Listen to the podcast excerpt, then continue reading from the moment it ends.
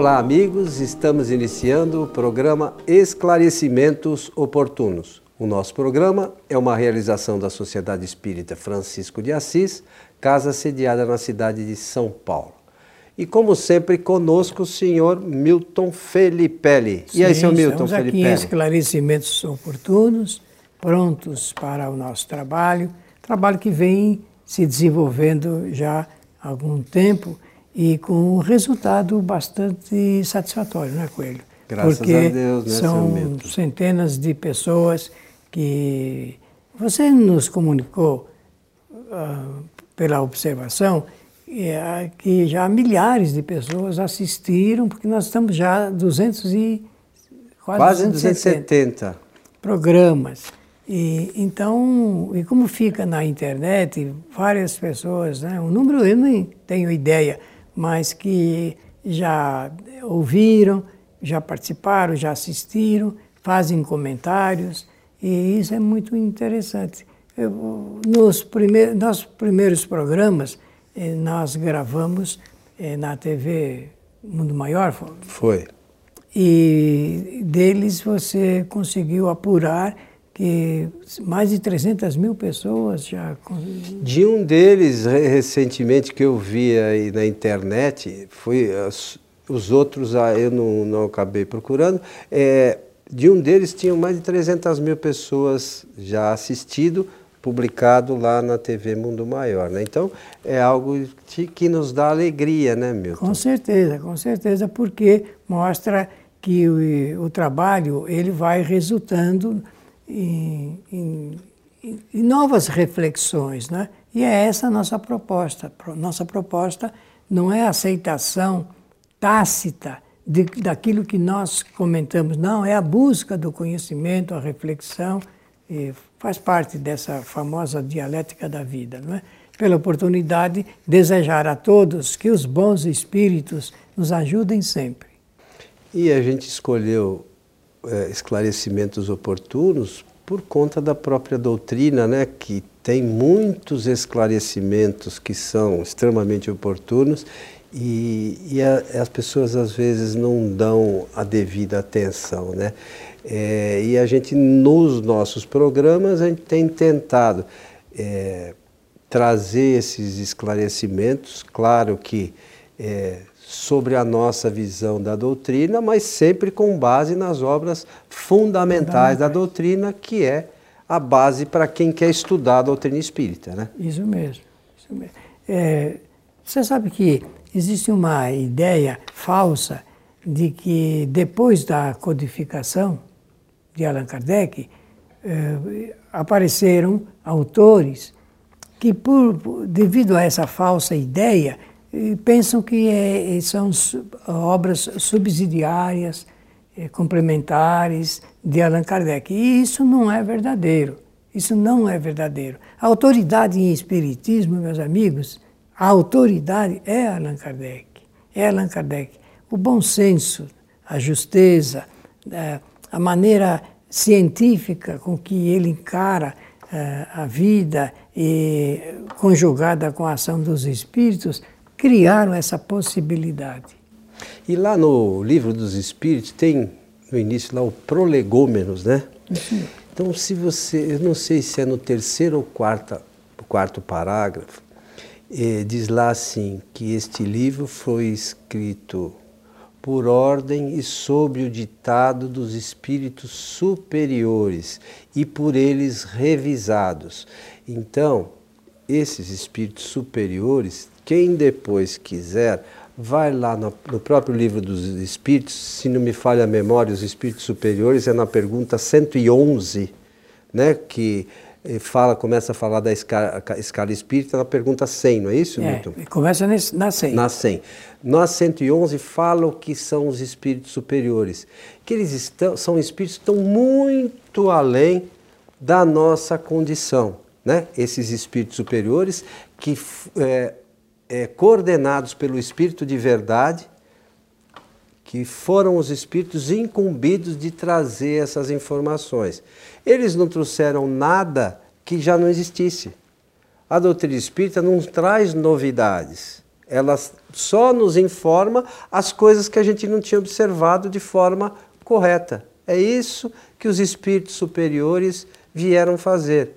E a gente precisa tomar cuidado, como o Milton é, mencionou, porque os homens como nós, alguns como homens mesmo, e outros, quando retornam para o mundo espiritual, que são espíritos, mas não deixam de ser homens, o fato de retornarem para o mundo espiritual não os faz perfeitos e infalíveis e nem com todo o conhecimento que a, humanidade abrange, estão longe ainda de ser espíritos superiores e de ter esse conhecimento.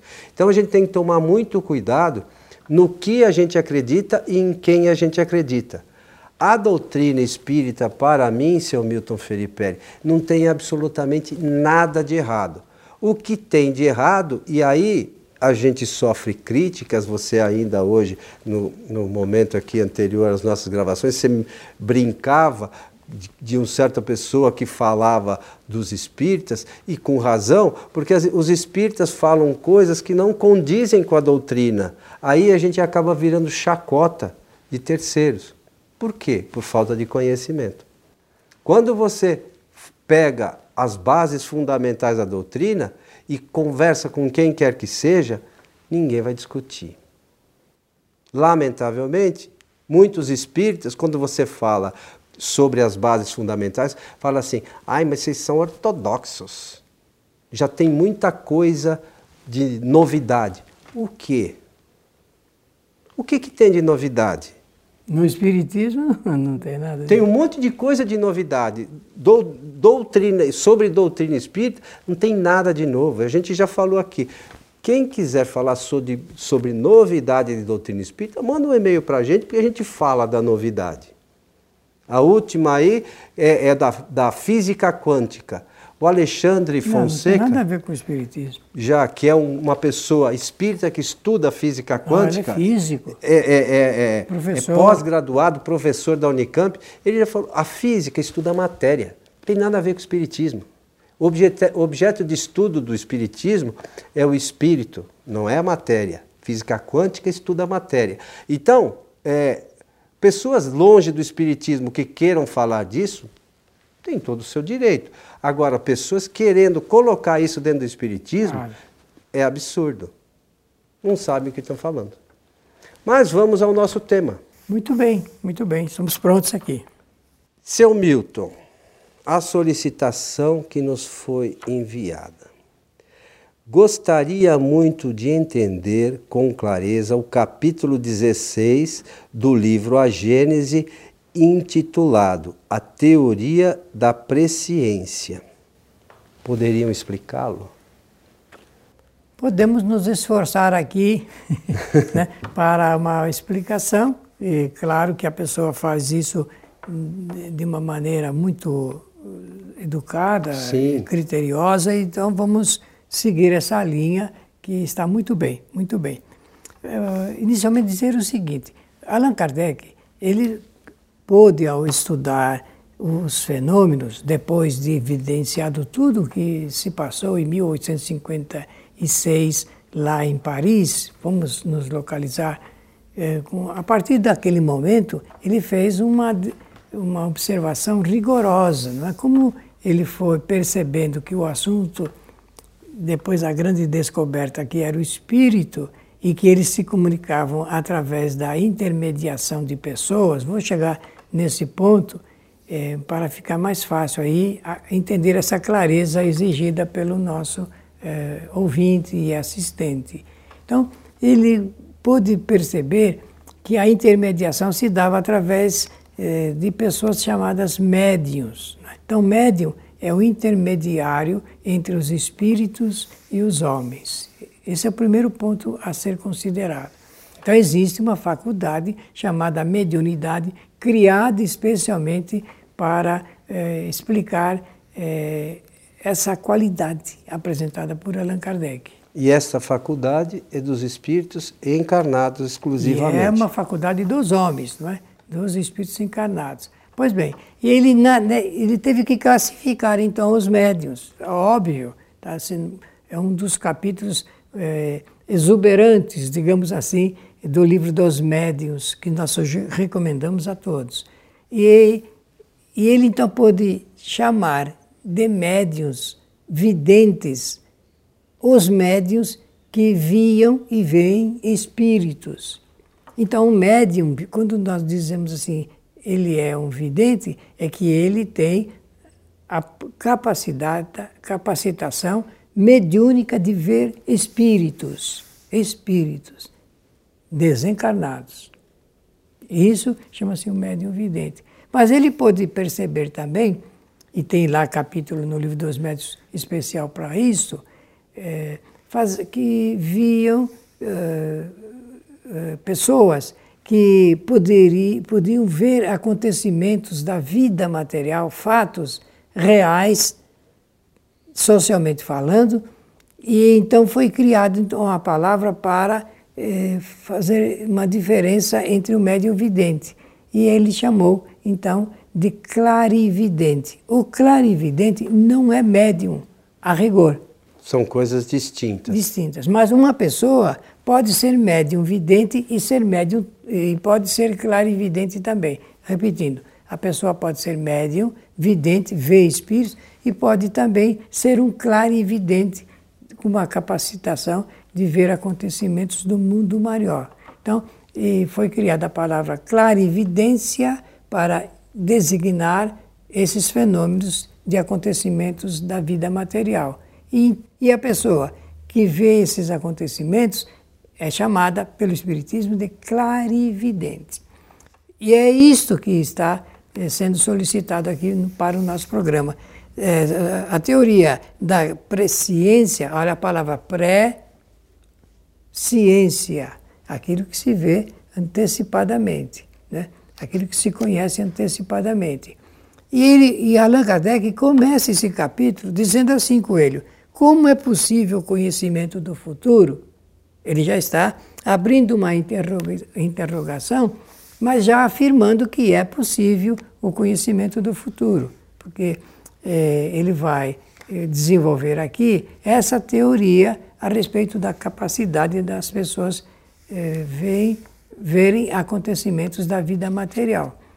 Por exemplo, vou dar um exemplo. Uma pessoa é capaz de observar outra ou tendo um nome de outra pessoa, verificar em seu corpo enfermidades. Esse é um acontecimento físico, um acontecimento do mundo material. Ele pode eh, ter essa noção. Como pode ver, por exemplo, antecipadamente um, um, um acidente, um desastre que seja é, pequeno ou grande, que envolva uma uh, multidão de pessoas. Isso é, é possível? É possível, conforme a gente vai ler aqui nesse capítulo do Livro dos Espíritos. O é, detalhe, Coelho, específico, o detalhe específico desse conhecimento, que é um enigma para a humanidade, é saber como que alguém pode prever antes do acontecimento aquele tipo de situação. E Allan Kardec vai criar então aqui no livro, eu falei livro dos espíritos, mas ah, na verdade é a Gênesis, né? A Gênesis. Foi por equívoco. Ah, e só para lembrar, eu, eu, não me lembro é, exatamente o ano, mas esse, essa teoria ela está na revista Espírita já de 1800, porque a Gênesis foi 1869. 68. 68. É, ela está na revista Espírita do ano, se não me falha a memória, de, do, de 1800, do ano de 1864, no mês de fevereiro. Já tem lá essa teoria. Então veja que é um negócio antigo e que Kardec já tinha estudado isso, sim, né? Sim, não é um sim, negócio assim colocado não, não, na Gênesis assim aleatoriamente. Né? É, é, é, é produto, é resultado da observação experimental. Então, ele vai criar uma imagem que esclarecimentos oportunos oferece como um presente para todas as pessoas que gostam de estudar. E com essa imagem nós podemos perceber perceber como, como o conhecimento espírita ele está na frente do conhecimento da própria ciência do mundo material. Ele diz assim: olha, vamos criar aqui um, um, uma ideia. Um homem está no cume de uma montanha. E, obviamente, da, da, posição em que ele se encontra, ele pode ver abaixo todos os caminhos que circundam essa montanha. Então, essa é a ideia primeira que ele vai criar. Então, ele vai dizer: suponhamos que um outro homem lá embaixo comece um, a, a, a caminhar em um desses caminhos que embaixo tem. Esse homem que está acima, ele pode ver tudo que vai, por onde ele vai passar. Ah, onde ele está é o presente, mas aonde ele vai passar, por onde ele vai passar, é o futuro. Vamos imaginar que lá embaixo, na montanha, num lugar que o homem ainda vai passar, esteja um assaltante. Ele, ele, o homem, não sabe disso, mas quem está em cima da montanha, sabe? E, e ele sabe, se, o homem continuar na rota que ele escolheu, fatalmente, essa palavra ele usa, ele vai uh, ser surpreendido pelo assalto. Esse homem que está acima, ele pode, se for o caso, imaginar, isso já Allan Kardec não entra nesse mérito, mas nós aqui estamos falando. Ele pode avisar o homem que está ali embaixo, não pode?